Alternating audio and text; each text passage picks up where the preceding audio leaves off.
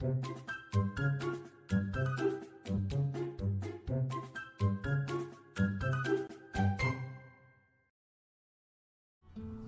大家好，欢迎收听《给个说法》，我是德意法律事务所的林小编。今天想要来跟大家闲话家常，那我们要聊什么呢？今天我们要聊的是小心恶灵在身边。那在我们开始之前，先让我来介绍今天的来宾刘律师。Hello，大家好，我是刘安宇，刘律师。是刘律师，我们给个说法，加上我们的副节目，我记得从这个节目开始录制到现在，也大概超过了半年的时间。那已经有很长一段时间没有邀请到刘律师，今天久久上一次，应该有一点紧张，没关系。而且因为听众朋友应该有一点忘记刘律师之前有跟我们分享过什么，可以请你稍微小呃小小的介绍一下，你之前在我们的节目有聊过什么话题吗？大家还记得吗？我在这边有聊过，像是如果分手或是离婚的话，那子女怎么办？嗯，还有说，如果我们碰到家暴的状况，嗯那我们应该要怎么寻求帮助？以及呃，我们有想到说，最近的跟骚法已经上路了跟骚法，那如果有一些哦。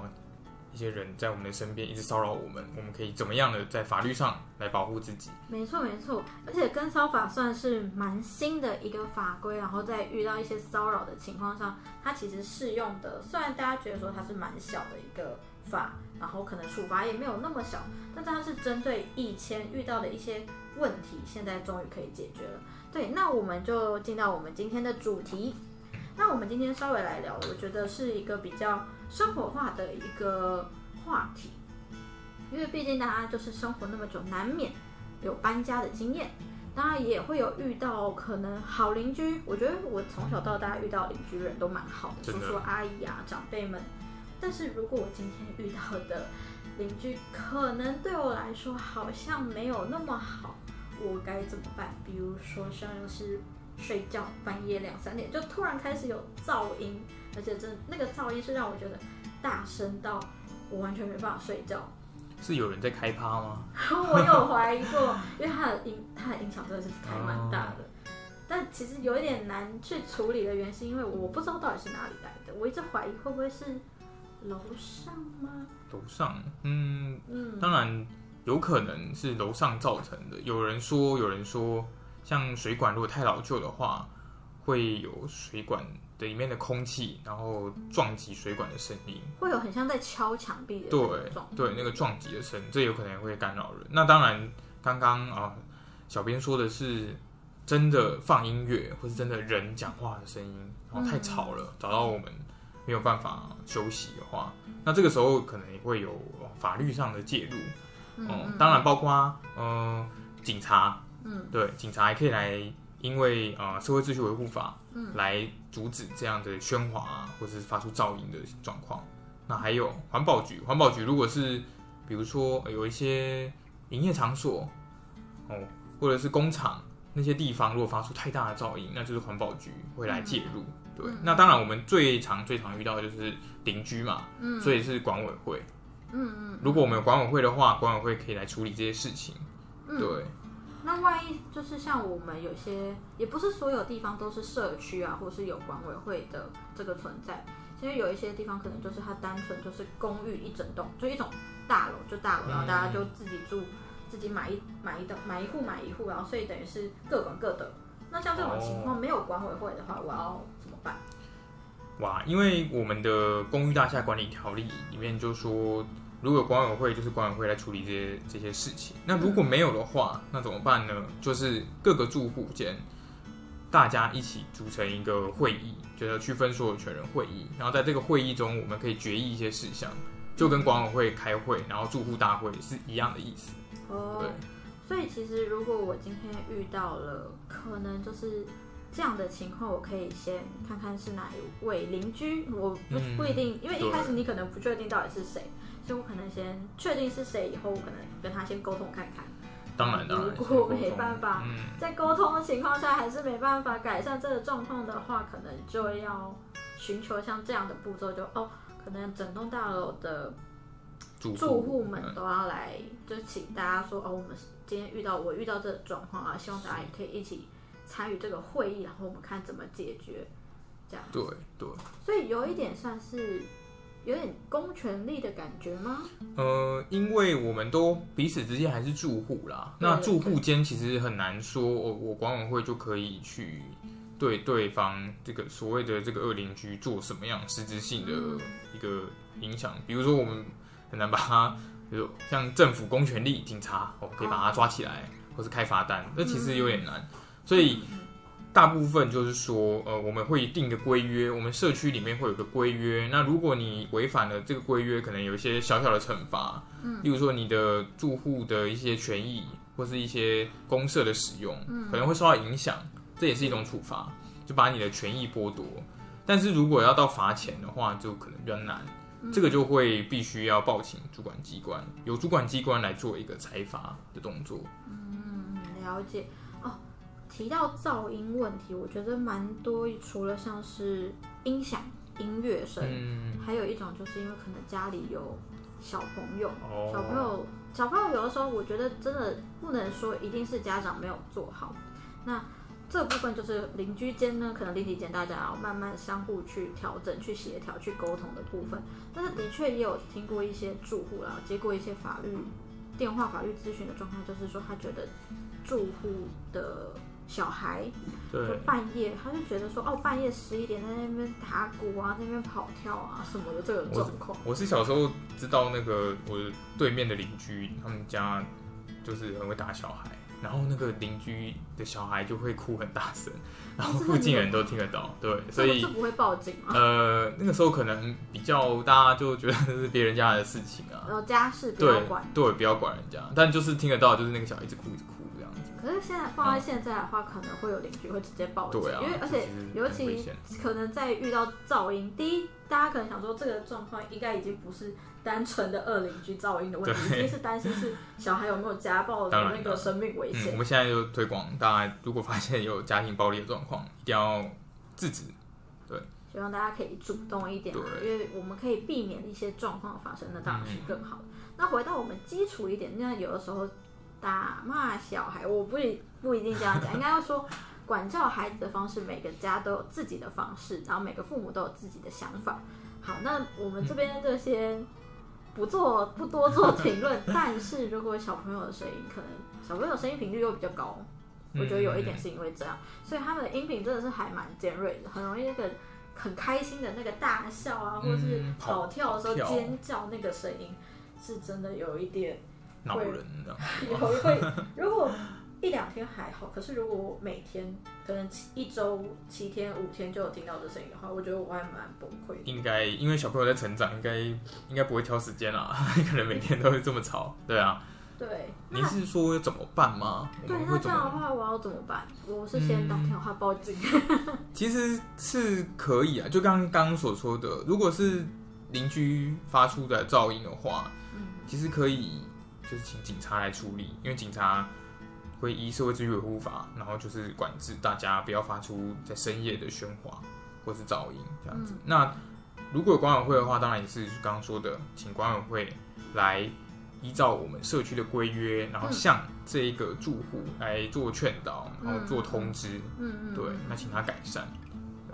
不过像这样的话，就是像刚刚刘律师有提到说，管委会也可以进行劝导。其实通常一开始我报警的话，警察来也是先做个劝导，对对是啊，是啊，那长期如果真的就对方可能屡屡劝不听，然后警察其实也来了两三次、三四次，哦就是好像没有这个效果，没有效果。如果真的是这样的话，那我们可能真的要考虑用法律的方式来解决。嗯嗯那我们常见的方式就是刚刚所说的民事的侵权行为嗯的损害赔偿，我们要提起这样的一个诉讼，请对方能够还我们一个居住的安宁。是这个这个在法院上有被认可，说要所谓的居住安宁权。哦，居住安宁权，这个是比较少见的一个名词欸。呃，应该是说就是在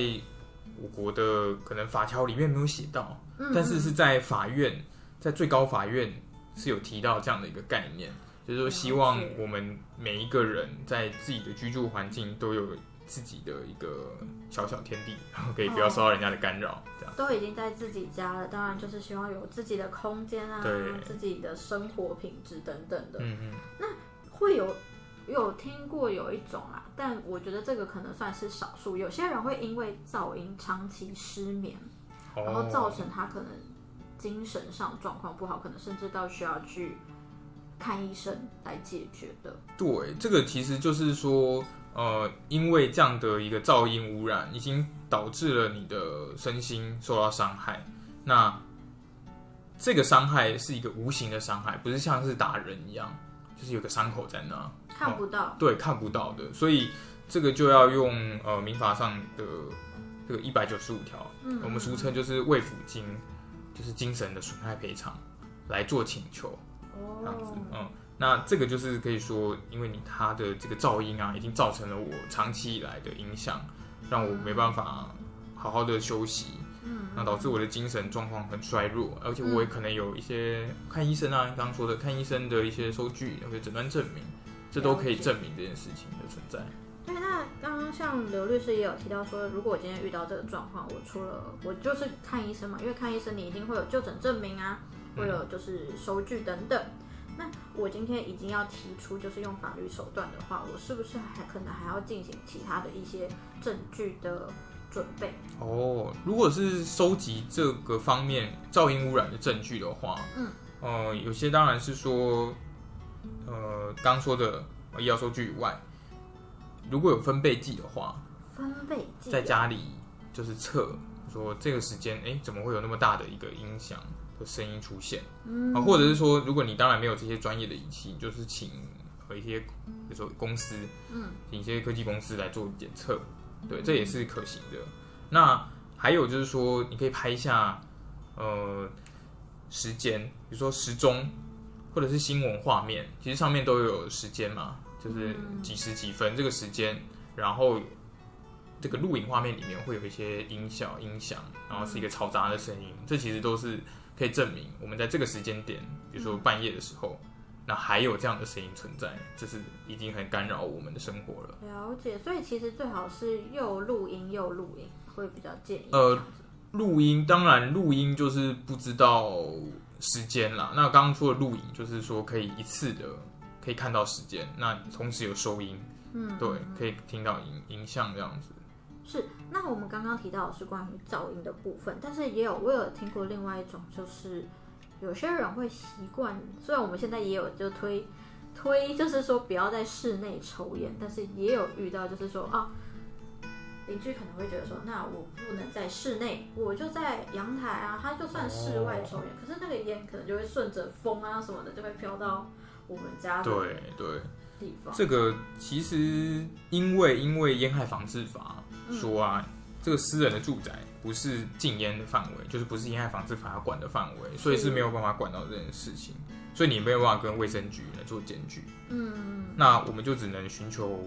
呃刚刚说的管委会，嗯，由管委会来劝导就会这样。劝导这样子，然后或是我们的规约，我们社区的规约里面已经有讲好，就说大家不能在什么什么地方抽烟。那你这样子违反规约，就是让管委会来做处理。是是是，可是，在烟味的部分，是不是如果我今天真的要提出法律手段，它其实蛮难证明的。呃，对，我们在实务上有看到一些方式啊，例如说刚刚说的管委会的一些举发单、通知单，或是你去也是可以报警嘛，但警察会来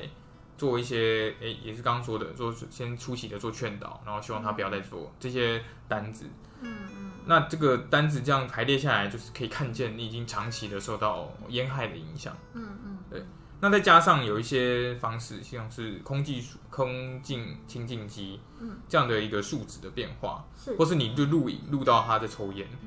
的画哦。面，对，这其实都是可以看到说，诶，真的是因为他的抽烟导致我们的空气品品质产生的改变，然后而且他又长期的长期的有这样的行为，已经不是一天两天的事情，那所以这样比较容易能够证明，哦，我们真的有受到这样的烟味影响。是是是，哎，突然想到了，有点想要再跟刘律师做一个询问，是关于刚刚的噪音污染的问题啦。我突然想到，其实噪音这件事情，每个人的主观都不太一样。嗯，对，那这样的话，到底就是以政府机关也好，或是法院，他到底要怎么来判定说，呃，这个已经达达到噪音的这个标准，它已经超过了，它不是一般人可以忍受的范围。呃，应该是会看说应该是会看说，就是有一些就是。当然是环保局嘛，他们会有定定一些哦标准，比如说在住宅区、在工业区哦，会有什么样的一个分贝的上限。嗯，那当然你就是不能超过这样的分贝，这是第一步。那第二个就是说，我们刚刚说的，如果真的有一些哦民事侵权行为的发生，就是它的噪音发生了，然后造成了我的精神上的一些耗弱的影响的话，那就会看真的是不是这个噪音，比如说它就是真的。在你的房间内，就是听得到你的录影画面的录音画面，就是呈现出来，你就是听得到这样的声音，然后很长期的一直影响，然后你真的有失眠的状况，那这样两相搭配起来，就可以知道你是真的因为噪音产生了精神上的损害。所以这个噪音它不一定是一个固定的值。呃，对，因为环保局。的开发标准等等，那是他们自己行政上的一个作业的标准而已。所以在法官这边，他可能还是会依据我们的个案，去每个人的状况不同来做一个判定。对，当然，因为因为大家可能会被影响的精神，就是噪音大小可能是不同的。这个东西其实是真的蛮主观的哦。嗯嗯，那还有另外一种，我们今天再讲一个就好了。我其实也很好奇，因为之前也常常接到电话是关于漏水问题。哦，这个也很常见哦，因为我们自己当然也有碰到这样一些案例啦，就是说，呃，房子因为老旧啦，那大部分是一些比较，呃，公寓，比较老旧的公寓，那其实已经使用很久了，那就会有一些防水层破裂啦，或是水管有一些需要修缮的地方，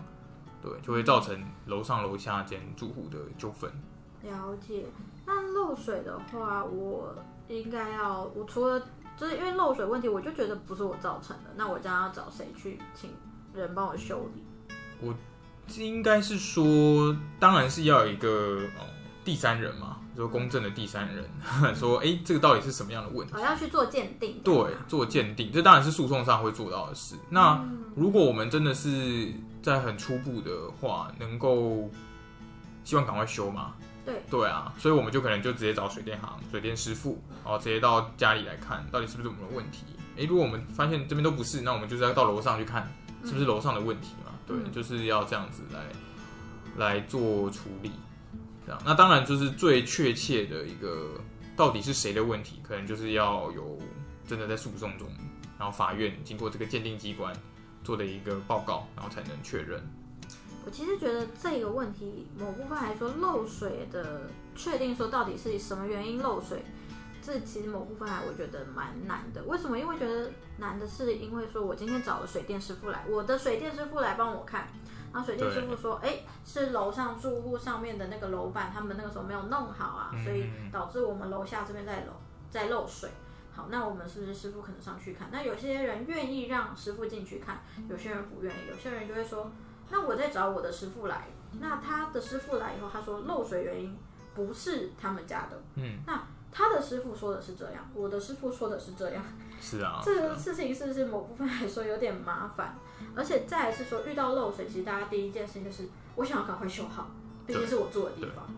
那这样如果我依照就大家就说要什么进法院都要保留证据的话，